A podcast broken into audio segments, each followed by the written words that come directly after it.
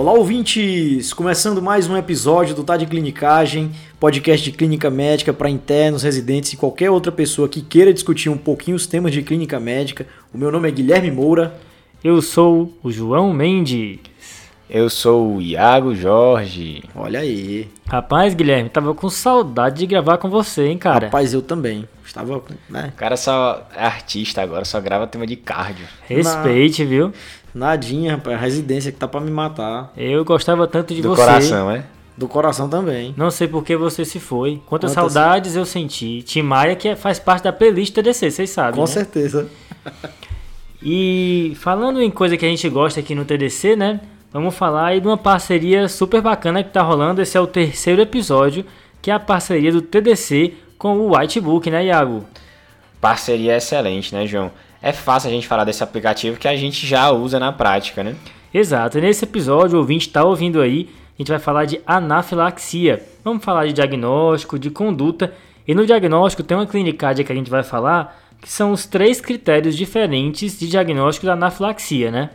É, e por mais que a gente vá falar, né, desses critérios aqui, é bom você saber que lá na seção de anafilaxia do Whitebook tem a cola desse critério para quando você precisar. Não precisa ficar se estressando em decorar, né? E lá também tem as doses de cada remédio que a gente vai falar aqui hoje. Essa seção de dose é a que salva, né? Porque às vezes a gente lembra o nome do remédio, mas a dose às vezes escapa, né? E a memória engana, a gente sabe, né? É importante checar para ter garantia que a conduta vai ser a mais adequada.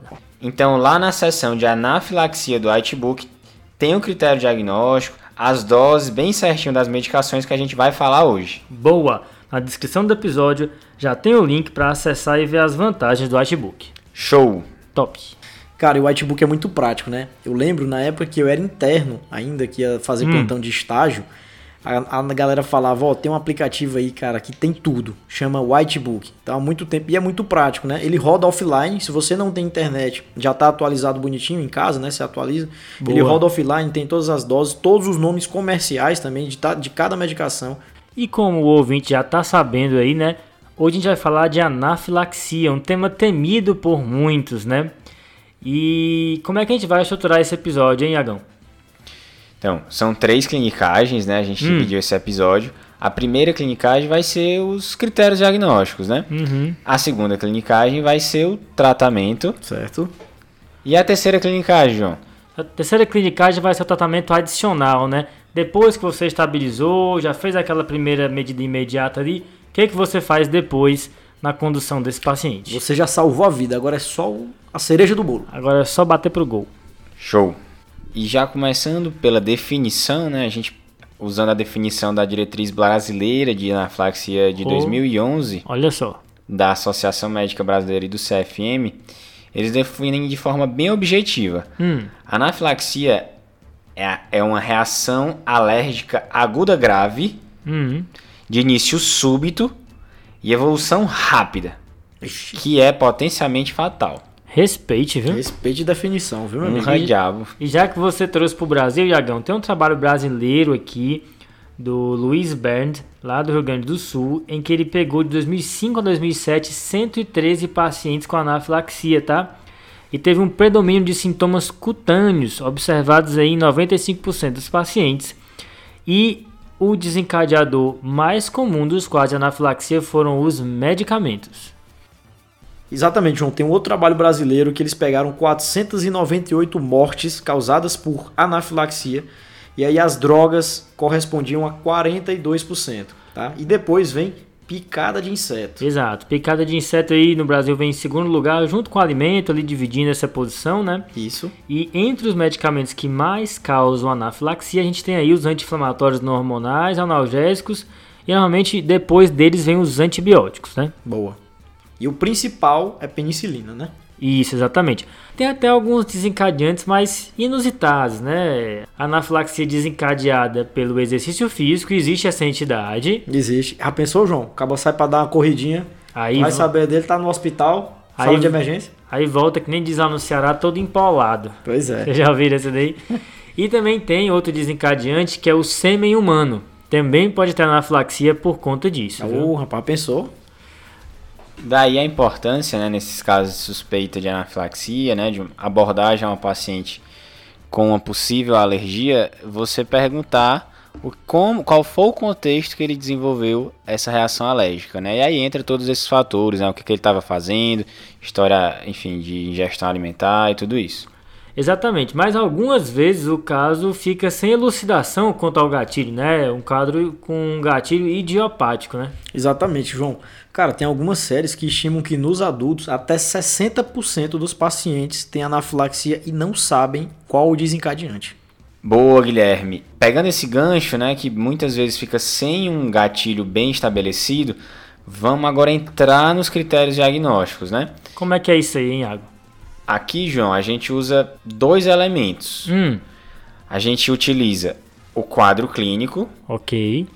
E o gatilho, possível gatilho que a pessoa foi exposta. Tá bom, então eu vou combinar essas duas coisas e com essa combinação eu teoricamente faço o diagnóstico. Isso. Quanto mais clássico o gatilho, hum. menos clássico eu preciso que o quadro clínico seja. Tá. Certo? Então vamos supor, se eu sei que eu sou alérgico a uma coisa e eu me expus a essa coisa, basta um quadro clínico mais fusto para eu já dizer que é anafilaxia. Isso. Isso mesmo. E aí, diante de um quadro clínico muito típico, hum. eu nem preciso ter um desencadeante óbvio. Entendi. Certo. E aí, dentro desse quadro clínico, né, Iago, tem mais ou menos quatro sistemas que podem estar afetados aqui, né? Isso, até a gente pode, raciocinando, a gente pode lembrar, né? Hum. O mais acometido, mais comumente acometido, é a pele. Ok. Que é uma urticária, né? Um angioedema, por exemplo. Que chama muita atenção e às vezes é até prurido isolado, né? Tem essa brincadeira aí. O segundo sistema, mais acometido, é o sistema respiratório também famoso, né? Sibilos, desconforto respiratório, né? Eventualmente até com o temido estridor. Estridor, né? Estridor e você se prepare. Já ouvi esse som, viu? Mas não foi no contexto da anafilaxia, não. É história para outro episódio. E o terceiro sistema é o cardiovascular. Tá, também é o conhecido choque anafilático, né? Mas só o cuidado que não precisa estar tá chocado para dizer que é anafilaxia, tá? Certo. E o quarto sistema acometido, que pode ser uma surpresa para algumas pessoas, é o sistema gastrointestinal. Esse é o patinho feio, né?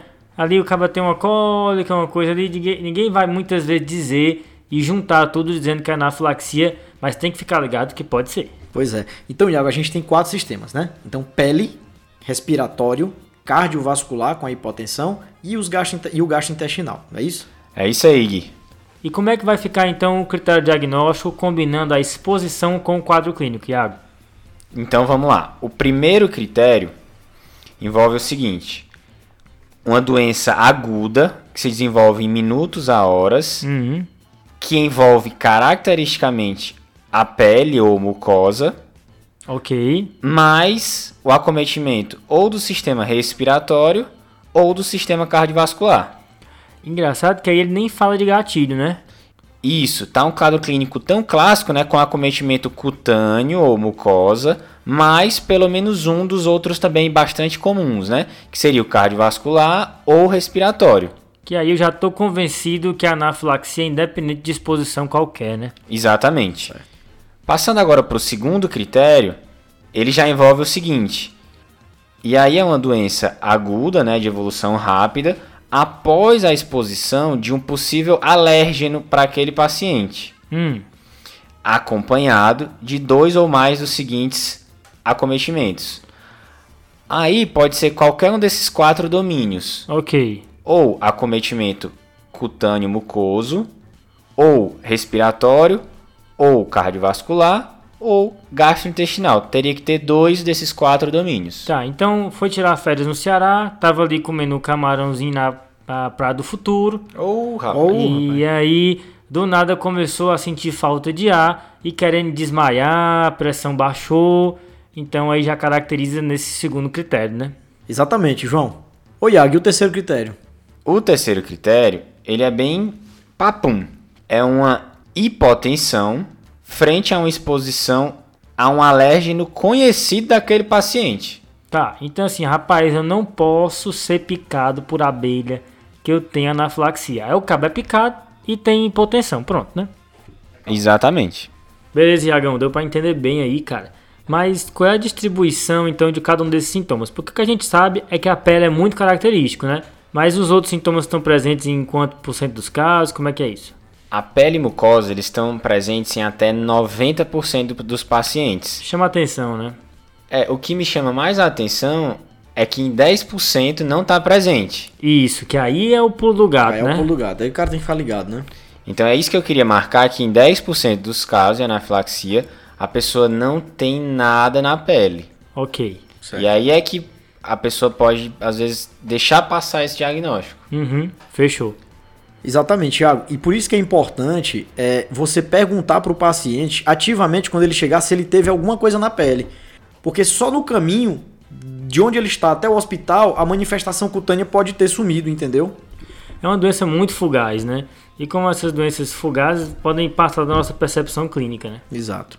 E em segundo lugar, vem os sintomas respiratórios, que estão presentes em até 85% dos casos de anafilaxia. Aí tem várias apresentações, né, Agão? Aí você pode dividir em sintomas de via aérea superior, né? Pode ser rouquidão, espirro, e de sintoma de via aérea inferior. Que geralmente o paciente vai ter o quê? O mais clássico é sibilo, né? O paciente chega chiando para você.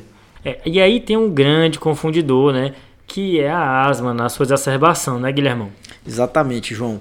É isso que a gente tem que ficar ligado, porque o paciente que é asmático, ele tem maior risco de fazer anafilaxia, porque geralmente é um paciente atópico, entendeu?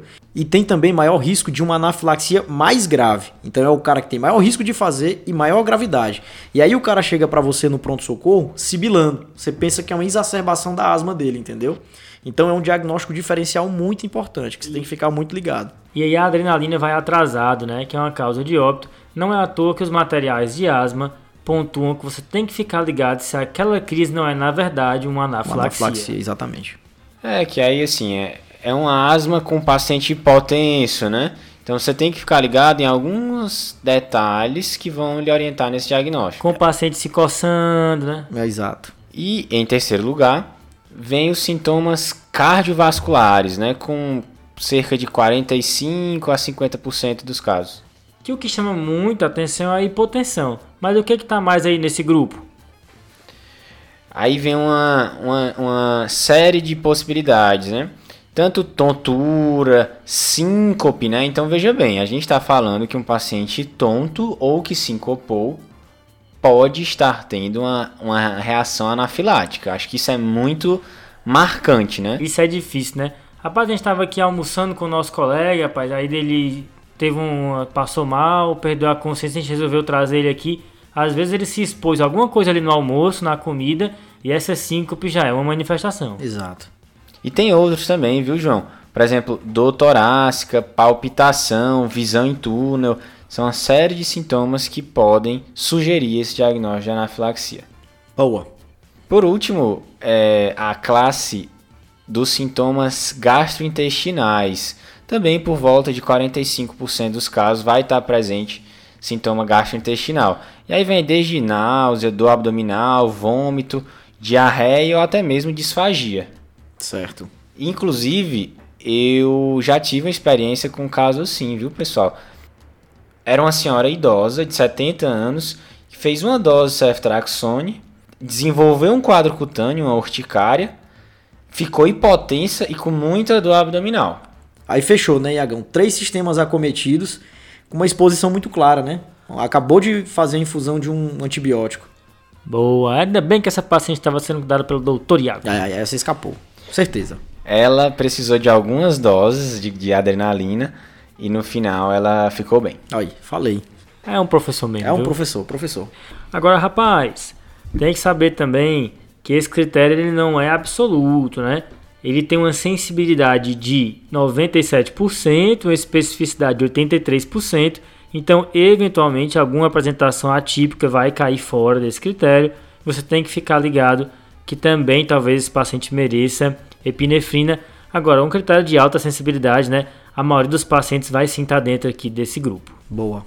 E uma informação que eu achei muito bacana, teve um trabalho que avaliou 164 pacientes e estimou o tempo de evolução para o óbito desses pacientes com anafilaxia. Eita aí, meu amigo, diga aí.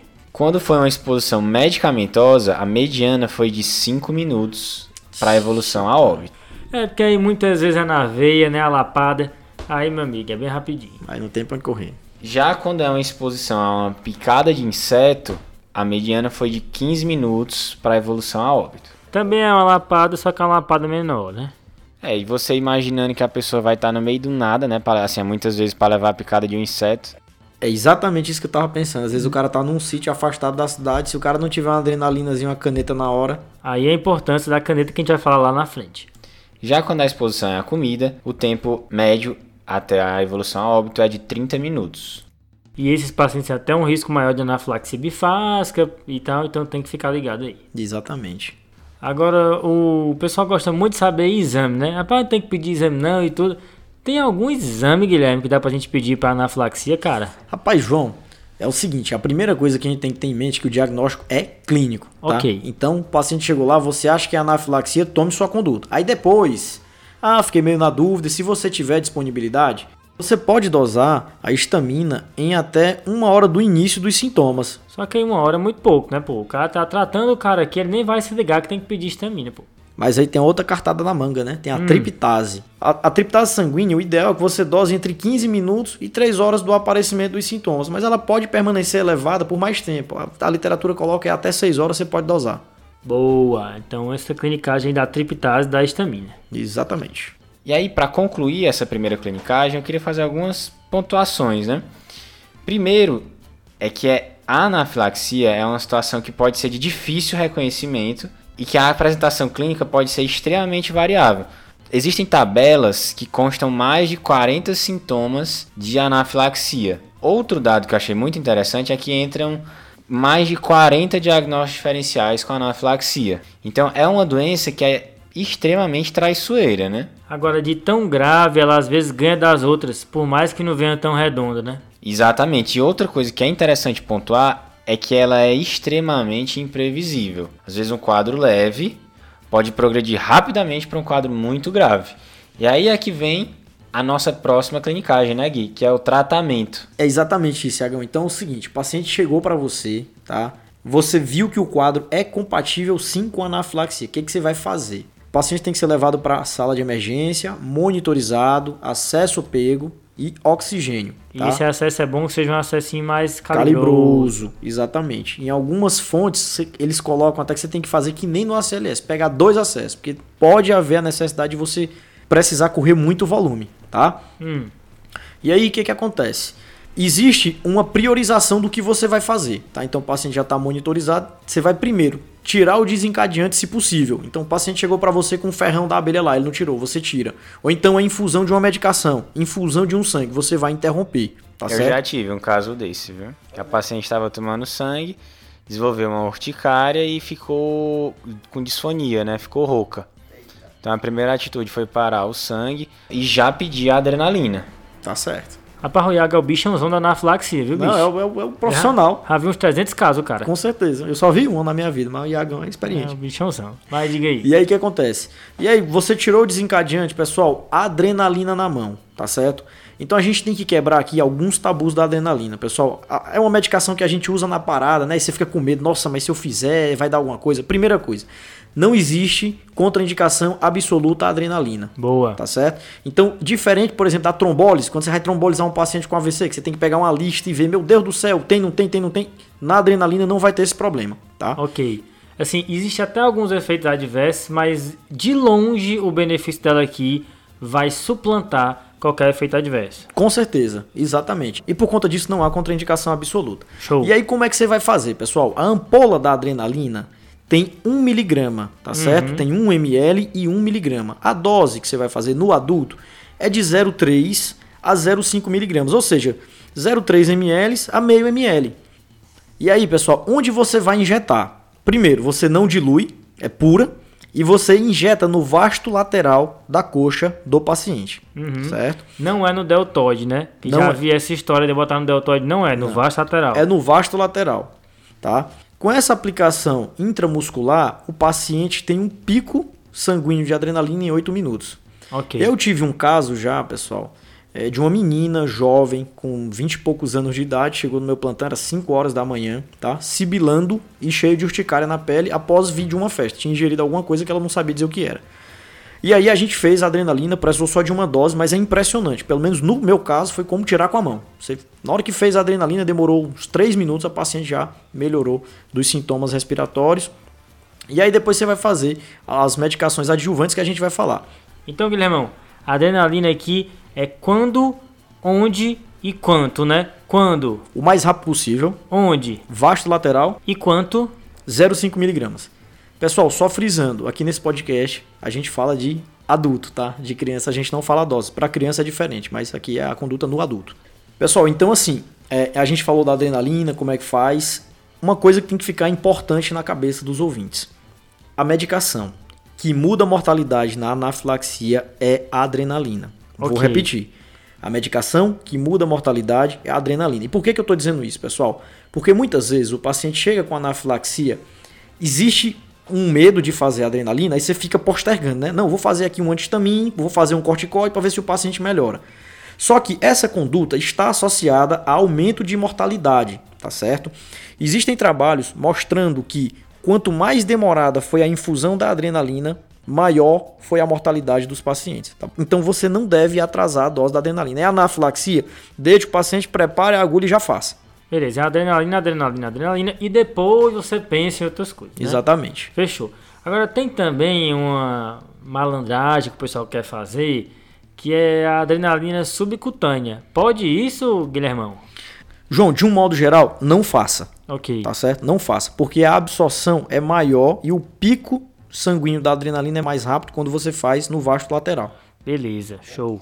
Agora, Guilherme, você já fez aí uma dose de adrenalina no vaso lateral e o paciente continua sintomático. Quanto tempo eu posso repetir isso, hein, cara? João, é o seguinte, de um modo geral, você pode repetir a cada 5 a 10 minutos uma nova dose de adrenalina, tá certo? Só que, se você repete uma segunda dose da adrenalina, de um modo geral, você já vai ter que preparar uma adrenalina endovenosa, tá certo? Hum. Porque o paciente não ter respondido às duas primeiras doses é um preditivo de que ele é um paciente grave entendeu? Então, provavelmente ele vai necessitar de adrenalina endovenosa. Fechou. E ainda nessa parte do manejo aí, o que mais que entra nessa parte inicial e mais importante, Guilherme? Lembrar que a anafilaxia, quando ela evolui com choque anafilático, é um choque distributivo. Alguns trabalhos mostram que você pode perder até 35% da volemia só pelo extravasamento para o terceiro espaço, entendeu? Então, uhum. é uma condição que você vai precisar fazer muito volume. Por isso que no início a gente falou que você tem que pegar dois acessos calibrosos do paciente, Entendi. entendeu? E aí, as recomendações é de que você faça mil ml em 5 minutos no paciente e você vai reavaliando conforme necessidade. Aí é volume, meu amigo. Mil ml em 5 minutos. minutos. Não. É para isso os dois acessos mesmo. Para isso os dois acessos. Duvidar três. Não, a literatura coloca que você pode fazer em algumas situações até 7 litros de cristalóide. E tem aquela questão de deitar o paciente, né, também, e levantar os membros inferiores, justamente por esse componente vasodilatatório aí desse choque, né? Exatamente, João. Tem a síndrome do coração vazio, né? É, o cara pode vasodilatar tanto que ele pode eventualmente até ter uma PCR, né, uma parada cardíaca em AESP. Rapaz, síndrome do coração vazio. É, rapaz. É o cara que não ama. É o coração da ex, né? É o coração Ou do ex, né? Eita, rapaz. Você tem a, a, síndrome do coração partido, né, Gui? Tem. Tacou de subo, né? E, e agora, agora, é do vazio. Agora do vazio. É, segurem o seu ex. TDC né? também é cultura e amor, viu? Pessoal, e aí o que, é que acontece? É, nos casos em que o paciente, com essas medidas que você tomou, não resolver, é o que a gente falou anteriormente, a adrenalina endovenosa. Tá? E como é que você vai fazer a diluição dessa adrenalina, pessoal? Você vai pegar uma ampola que tem 1 miligrama tá? e vai diluir para mil de soro. Okay. E aí você vai ter 1 micrograma por ml. Tá? Uhum. Tá? A dose, em média, é 1 micrograma por minuto a 10 microgramas por minuto. E aí você vai avaliar a resposta. Isso dá o quê? Isso dá 60, a partir de 60 ml hora, né? Tá. E aí você vai avaliar a resposta do paciente, né? Se ele for melhorando clinicamente, você pode diminuir nessa dose de infusão. Show, Guilherme. E uma coisa que causa muito medo também nesses pacientes com anafilaxia é o manejo da via aérea deles, né? Porque são pacientes que podem deteriorar muito rápido é, além não só do edema da via aérea, eles podem também ter anjoedema ali da língua, o que vai atrapalhar a sua laringoscopia. e isso pode ter resultado catastrófico, né? Exatamente, João. E assim, de um modo geral, se o paciente chega com estridor laríngeo para você, pessoal, já é indicação de intubação. Tá? O paciente chegou para você com anafilaxia estridor laríngeo, quer dizer que ele está fechando a via aérea. Tem indicação de intubação. E muitas vezes é uma intubação difícil, mas que você está sendo num cenário ali de forçado a agir. Você vai ter que fazer uma indução mesmo, porque não tem tempo para esperar. E existe uma chance razoável desse paciente evoluir para uma via aérea cirúrgica, certo? Uma cricotireoidostomia talvez seja necessária nesse caso. E em relação à via aérea, a gente tem um episódio muito legal, pessoal, o episódio 82. Escutem lá porque é um episódio coringa que serve para várias situações na medicina. E aí vale a pena separar aí uma lâmina, um buge e um tubo 6, porque caso a cricotireoidostomia seja necessária, com esses três materiais somente você consegue fazer uma cricotireoidostomia. Exatamente. Certo? Então é importante separar, deixa ali do lado, porque talvez seja necessário e esse paciente vai ter alguma dificuldade também na ventilação. É um paciente que a cânula nasofaríngea, né, é como se fosse o guedel do nariz, pode te ajudar se você precisar ventilar ele. Boa, João. Beleza, então, pessoal. E, e uma dúvida, né, que, que pode surgir. Asma é uma doença que está associada a um pior prognóstico no contexto de anafilaxia. Certo. Será que tem algum remédio que também está relacionada a piores prognósticos no, nesse contexto, Gui? Rapaz, Iago, tem. O paciente usuário de beta-bloqueador, tá certo? Porque o paciente usuário de beta-bloqueador, você tem que lembrar que a adrenalina ela é uma catecolamina, entendeu? E aí, se o paciente usa beta-bloqueador, o receptor vai estar tá bloqueado. Nessa situação, se você fez tudo, tá? Você expandiu o paciente, adrenalina, adrenalina venosa, chegou em dose alta, o paciente não melhora e é usuário de beta-bloqueador, você lança a mão do glucagon, tá certo? Lembra daquele hormônio lá que o pâncreas produz, que é contra-insulínico? Pois é ele mesmo. E aí, como é que você vai fazer o glucagon, pessoal? Você vai fazer de 1 a 5 miligramas endovenoso, tá certo? Durante 5 minutos. E depois você vai deixar de 5 a 15 microgramas por minuto correndo em bomba de infusão, tá certo? Agora, meu amigo, imagine você de plantão, você faz a hipótese de anafilaxia, aí você vai no ímpeto de fazer a adrenalina, aí você vai ter que lembrar de ver se o paciente toma beta-bloqueador para aí você fazer um glucagon. Rapaz, é muita tranquilidade, viu? Paz de espírito. Meu amigo, nessa hora, o paciente chegou aqui, meu amigo, nessa hora você não tá mais pensando em nada, você tá desesperado. Só queria não estar tá naquele plantão. Né? Exatamente. E se o plantão foi trocado, aí você vai se arrepender pro resto da vida. Normalmente é isso, né? É, normalmente é, é muito azar. O cabo chega com anafilaxia ainda usa beta-bloqueador. Meu amigo. E o remédio que dá anafilaxia é o remédio que não devia ter sido prescrito. Também tem essa, né? Mal indicado. Agora, Guilherme, existe muita é, é, conversa em cima de outras medicações, né? Que o pessoal vira e mexe, prescreve para reações alérgicas de maneira geral. E o papel dessas medicações anafilaxia, eu não sei se é tão claro, certo? Aqui eu estou falando especificamente dos antihistamínicos e dos corticoides. Como é que é isso, hein, cara? Então, João, o que, é que acontece? A gente falou do que muda a mortalidade. Hum. O que é importante, mudou a mortalidade, foi falado até agora. Agora é perfumaria, tá, tá. certo? Então, os antihistamínicos, tem os antihistamínicos H1 e H2. Você vai sempre fazer os antihistamínicos H1, que geralmente é difenidramina que a gente faz, é, eles melhoram muito, pessoal, os sintomas de prurido, os sintomas cutâneos, tá? E aí, de um modo geral, a gente sempre faz também o antihistamínico H2. Que a gente sabe que tem maior receptor no estômago, né? mais receptores no estômago, mas ele também ajuda na resolução dos sintomas de pele. Então, mesmo que o paciente não tenha sintomas gastrointestinais, hum. você faz o antihistamínico H2 também. Tá Seria tá uma ranitidina aí, por exemplo. Exatamente, a clássica ranitidina. Beleza. E o místico corticoide, que tem até episódio do Tade Clinicagem só disso. Então, em relação ao corticoide, João, a gente pode fazer, lembrando que nunca pode atrasar a dose da adrenalina, a gente não vai atrasar em hipótese nenhuma a dose da adrenalina. O corticoide na fase aguda não ajuda muito, tá certo? Só que tem aquela história da anafilaxia bifásica, né? Pois é, rapaz. O paciente chega para você, você tratou, o paciente ficou bem, você deixou ele em observação e algumas horas depois ele pode evoluir para um novo episódio de anafilaxia. E tem um negócio aí com corticoide, não é, João? Existe uma hipótese de que talvez o corticoide fosse capaz de prevenir uma anafilaxia bifásica, né? Como ele demora mais, ele agiria nesse segundo pico, evitando que o paciente tivesse uma recidiva do quadro algumas horas depois. Mas uma revisão sistemática de 2020 não identificou benefício dos corticoides em prevenir a anafilaxia bifásica, ok? Então, é, o uso de corticoides pensando nesse fim não se justifica na anafilaxia. Vi, Joãozão, caiu por terra? Caiu por terra, meu amigo. Beleza. Gui, já fiz adrenalina e, assim, apesar de não ter esse benefício tão evidente, é, eu quero fazer o corticoide. Qual tem algum corticoide que seja mais indicado nesse contexto? Iagão, aí nesse caso, cara, se você for adotar a via endovenosa, né, você vai usar metilprednisolona, que a dose é de 125 a 250 miligramas, tá? A depender do caso, o paciente já melhorou ali, você pode também usar prednisona, que é de 40 a 80 miligramas. Lembrar que a prednisona, mesmo pela via oral, ela tem uma grande disponibilidade. Boa, Gui. E, e aí uma, uma outra classe de medicação que a gente pode usar nos pacientes que chegam sibilando com sintomas respiratórios, né? são os beta-2 agonistas já muito conhecidos da gente. Fechou então, né, pessoal? Agora encerrando a segunda clinicagem, que foi o tratamento da anafilaxia, e agora vamos entrar na terceira clinicagem, né, João? Isso, Agão. Então agora começa a nossa terceira clinicagem, que seria o tratamento adicional, né? Depois que eu estabilizei, eu tratei aquele quadro inicial com a adrenalina aí, que é a pedra angular da anafilaxia, e o que mais for necessário nesse momento, tem algo mais que eu preciso fazer.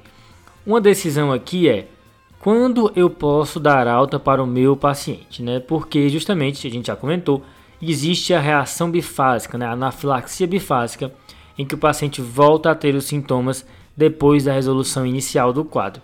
E aí, justamente por medo desse fenômeno, a gente tem dúvida quanto ao tempo que vai deixar o paciente sob observação no hospital. E aí, João, como é que funciona isso? Por exemplo, o paciente chegou para você, chegou com sintoma respiratório, espinéia, mas aí você resolveu o problema dele, fez lá a sua adrenalina, o paciente está bem. Como é? Você manda ele embora, espera um pouco?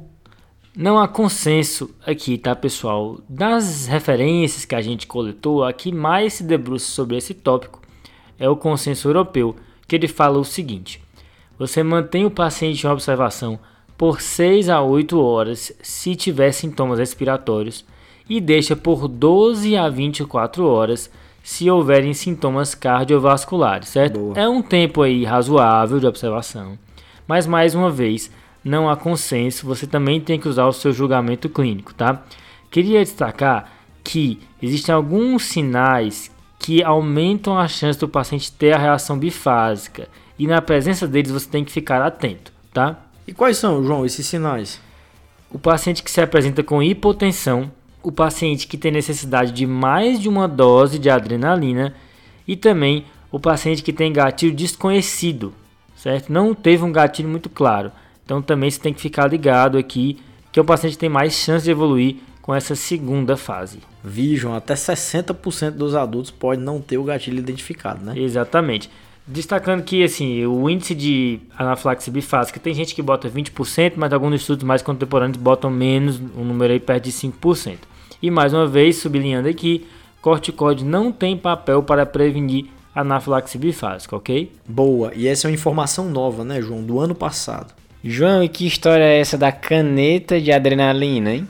Rapaz, aqui é um componente importantíssimo do manejo desses pacientes, né? O UpToDate coloca que todo paciente que teve anafilaxia deve ir de alta do hospital com uma caneta, aliás, com duas, porque o certo é prescrever duas canetas, a gente vai falar sobre isso. É, alguns locais falam que na anafilaxia por remédio, né, por medicação, você teoricamente não precisaria de alta com a EpiPen, que é a caneta de adrenalina, porque é um gatilho mais fácil de evitar. Certo. E você tem que individualizar a decisão com a anafilaxia por látex, mas todas as outras se beneficiam, inclusive essa se o quadro for duvidoso, tá? Certo, beleza o que, que a gente tem sobre a caneta de adrenalina no Brasil? Primeiro, a gente não tem o registro desse remédio no Brasil. Vixe. É, ou seja, o paciente tem que comprar de uma importadora. E aí o preço vai depender do valor do dólar na ocasião, né? Já vi alguns locais colocando que isso vai variar entre 200 e 230 dólares, mas você vai ter que ir ver como é que está o preço no momento, o que de fato encarece, certo? Mas é uma coisa que vai proteger o seu paciente e é importantíssimo que ele tenha essa prescrição. Ele tem que ter duas canetas de adrenalina, tá? Porque muitas vezes ele vai precisar de mais do que uma em 5 a 10 minutos. E esse tempo muitas vezes não é suficiente para ele ir ao PS ou para o socorro chegar a ele. Então é interessante ele ter duas sim. Exatamente, João. Imagina o paciente que tem anafilaxia picada de inseto e o cara vai para um sítio. Cara, ele tem que ter caneta de adrenalina, porque ele tá longe de algum serviço hospitalar, entendeu? Se ele for picado por algum inseto, tiver uma anafilaxia lá e sem adrenalina, por isso ele tem que ter duas, né? Porque até ele chegar, né? Ele precisa ter essa segunda aí como forma de proteção. Posso fazer uma adrenalina caseira ali, né? Um jeitinho brasileiro. Pega a ampola ali do carrinho e simula. A recomendação é de não fazer isso, tá, pessoal? Existe risco de contaminação. O medicamento pode deteriorar. Muitas vezes a pessoa não aplica por medo pelo tamanho da agulha. Lembrar que a caneta é própria para você aplicar. Então, o certo mesmo é ter a caneta de adrenalina. Tem várias marcas importadoras, certo? Apenas uma delas fornece na dose de 0,5. Todas as outras fornecem aí até 0,3, certo? Boa. Você tem que ir atrás aí. Existe um documento da Sociedade Brasileira de Alergia e Imunologia anunciando a maior parte das importadoras. A gente vai colocar nas referências do episódio, ok? Boa, João. João, e assim, eu tenho alergia a caranguejo, né? Então, assim, é só eu não. Eu sei que eu tenho, então é só eu não comer, né? Pra que, que eu vou usar a caneta? Iago, Aí o up-to-date, eu vou abrir aspas para o up-to-date aqui, tá? Ele diz o seguinte: Meu amigo, na maior parte dos casos em que a anafilaxia matou uma pessoa, a pessoa, uma das duas, ou ela não tinha a caneta de adrenalina, ou ela tinha e não usou. Por isso, tenha e saiba usar e não hesite na hora de usar. Porque é sua vida que está em jogo, meu amigo. Exatamente. É sério, então, mata mesmo. Realmente é um fator associado com morte por anafilaxia é não ter a caneta ou ter e não usar. Então, em geral, o kit vem com duas canetas e com uma caneta de treino para o paciente treinar e treinar também os familiares que tem que saber como usar, tá? Boa. Então aqui o raciocínio é o seguinte, é como se fosse um seguro do seu carro, entendeu? você paga para não precisar usar. Pô, essa comparação Entendeu? é boa. Só que no, no caso é seu seguro de vida, né? Exatamente. E aí o paciente deve usar a caneta de adrenalina sempre em que ele tiver dificuldade para respirar, certo? Dificuldade incômodo na garganta ou se sentindo com aquela sensação de desmaio, de que vai ali passar mal, especialmente quando tem uma exposição a alérgeno conhecido. Você tem que falar para ele que em geral os sintomas vêm de maneira combinada, certo? Mas se tiver algum sintoma mais grave, ele deve usar, especialmente se ele está percebendo que a reação foi similar a um episódio de anafilaxia prévio, tá? E por mais que a reação tenha sido resolvida com o uso da caneta, ele tem que ir ao pronto-socorro mesmo assim. Porque ele pode fazer uma segunda, né? E precisa ser avaliado, às vezes era outra coisa, né? Ele tem que estar tá ali tomar a adrenalina como proteção, mas precisa de fato ser avaliado. Boa. Então, beleza. Então, atendi um paciente que eu suspeitei de anafilaxia, já fiz adrenalina de cara, deixei ele em observação por 24 horas uhum. e chegou o momento de dar alta para esse paciente. Já prescrevi minha EpiPen. Opa! Duas vezes a EpiPen. Aí sim. E será que eu preciso fazer mais alguma coisa com ele, João? Além de, obviamente, explicar que ele não deve se expor novamente ao alérgeno? Exato, ele precisa ir de alta com um plano de ação, tá? Que deve explicar o que, que ele deve fazer caso ele tenha sintomas, tem que estar tá bem descrito, idealmente numa linguagem clara. E se ele tiver algum adereço que identifique ele, que ele tem anafilaxia, o ideal seja um cartão na carteira, um pulseira, algo do tipo, beleza? E ele tem que ser encaminhado para o alergo-imunologista. Ele precisa dessa avaliação e a importância desse encaminhamento é enfatizada por um estudo publicado em 2015, em que ele pegou 573 pacientes que foram vistos com anafilaxia no pronto-socorro. Desses, apenas 38% tiveram um encaminhamento para o alergo-imunologista, tá? que compareceram na consulta. Certo. Desses pacientes que foram, esses 38%, 35% teve alguma mudança no diagnóstico, seja um gatilho que mudou, era não identificado e foi identificado, ou não era anafilaxia e o alergue imuno diagnosticou uma outra condição que era responsável pelos sintomas. Cara, 35% é muito, né? É muito. Então, assim, muitos eram pacientes com gatilho desconhecido e que o gatilho foi descoberto. Isso muda muito na vida do paciente, porque ele vai saber como evitar. Com certeza. Às vezes era outro diagnóstico. Então, assim, esse encaminhamento de fato é importante e ele tem que ser feito, tá, pessoal? Boa, João. Show. Então, pessoal, fechamos aqui. Passando a régua no episódio. Primeira clinicagem, diagnóstico, Agão. Isso aí, Gui. Então, lembrando né, o que a gente falou na primeira clinicagem, que para fazer o diagnóstico são dois elementos, né? Tem tanto a exposição ao alérgeno, como também o quadro clínico do paciente. E aí nós temos principalmente quatro sistemas acometidos. Quais são, Iagão?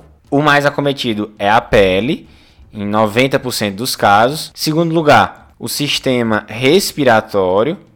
Terceiro e quarto lugares, o sistema cardiovascular e gastrointestinal. Boa. E Gui, agora tocando a bola de volta na nossa tabelinha, É. qual foi a segunda clinicagem? A segunda clinicagem foi o tratamento. Passa na régua. O paciente chegou com anafilaxia para você, sala de emergência, tá? Monitorização. E o mais importante de tudo, pessoal, adrenalina precoce no vasto lateral, meio ml, adrenalina pura. É o, isso é o mais importante, tá? Boa. E João, terceira clinicagem, resolvi o problema do meu paciente no pronto-socorro, vai de alta. O que, que a gente faz? Cuidado com o tempo de observação, sempre marcando que tem que ter resolução completa dos sintomas até a alta. Prescreva duas canetas de EpiPen para o seu paciente e encaminhe ele para o alergo-imunologista. Boa, João. Show, pessoal. Episódiozinho bom de fazer, redondo, de uma condição que não é das mais comuns, mas que é gravíssima e que assusta todo mundo. Exatamente. Ou seja, não pegue um plantão trocado, porque vai ser nesse plantão que vai aparecer a anafilaxia, né? Exatamente. Beleza, moçada? Vamos pro salves então? Vamos nessa. Manda o teu salve aí, Iagão.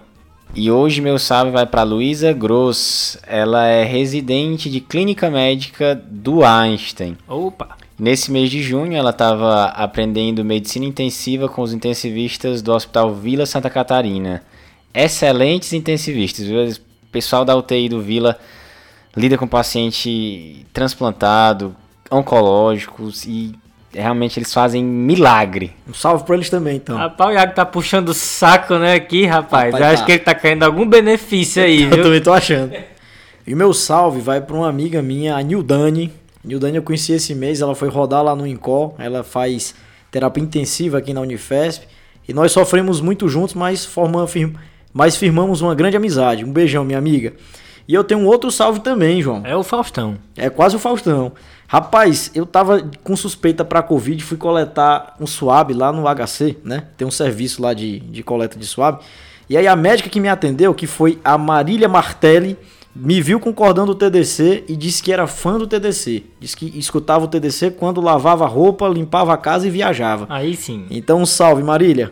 Boa. Assim, não era Covid, viu, Marília? Voltei no outro dia.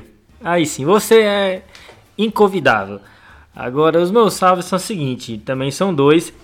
Um é pro pessoal da UPA de Quixeramobim, no interior do Ceará. A galera lá é toda convertida ao TDC. A Juliana Pinheiro converteu a galera lá. E também vou mandar um salve aí pro grupo E de internos da Unify, que tra- eu trabalho com preceptoria com eles e eles nem sabiam o que era podcast. Muita gente do grupo não sabia nem o que era um podcast, passaram a ouvir e agora estão maratonando o TDC. Boa, que coisa boa. E o desafio da semana passada, hein, Iago?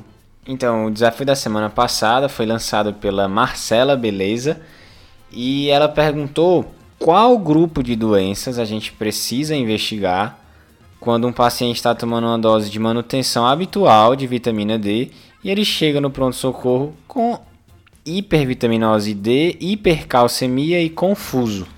Ah, meu amigo, e aí acho que já foi abordado no episódio do TDC. Eu não vou falar para não dar spoiler aqui, tá? Mas isso já foi abordado. E qual é a resposta? São as doenças granulomatosas, né? Aqui entra linfoma, tuberculose, sarcoidose. A gente tem um aumento da conversão da vitamina D nesse contexto, né? E quem foi que acertou essa? Foi o Marcelo Costa Curta, da FMJ. Valeu, Marcelo. Valeu, parabéns. Marcelo. Parabéns, cara. Valeu! E qual o desafio dessa semana, hein, Gui? Pessoal, você tá de plantão, recebe um paciente de 25 anos de idade, sem nenhum fator de risco cardiovascular, o cara tava correndo no parque, tá? E chega pra você com dispneia, sibilando, desconforto torácico, diarreia e urticária. Hum, Aí pelo desconforto torácico ali, você pega, roda um eletro e o eletro tá suprado. eita! O que é e o que fazer nessa situação? Essa daí quebra as pernas, hein? Vamos lá, vamos lá. Beleza, pessoal? Se você ouvinte gostou, manda para alguém que não conhece TDC para também ouvir e aprender, tá? A gente está presente em várias plataformas, lá no Twitter, no Instagram, no YouTube. Lembre de seguir a gente, arroba Canicais nessas três plataformas. Manda mensagem pra gente, a gente responde, a gente interage. Qualquer dúvida ou sugestão, a gente tá à disposição. Rimou! E pessoal, lembra também de no seu agregador seguir o Tá de Clinicagem e deixa lá um review, uma avaliação pra gente aí pra fortalecer a amizade, beleza? Ajuda, pessoal. Valeu, valeu, valeu, valeu, valeu, valeu, valeu, valeu, falou, falou, falou. Esse podcast tem como objetivo educação médica.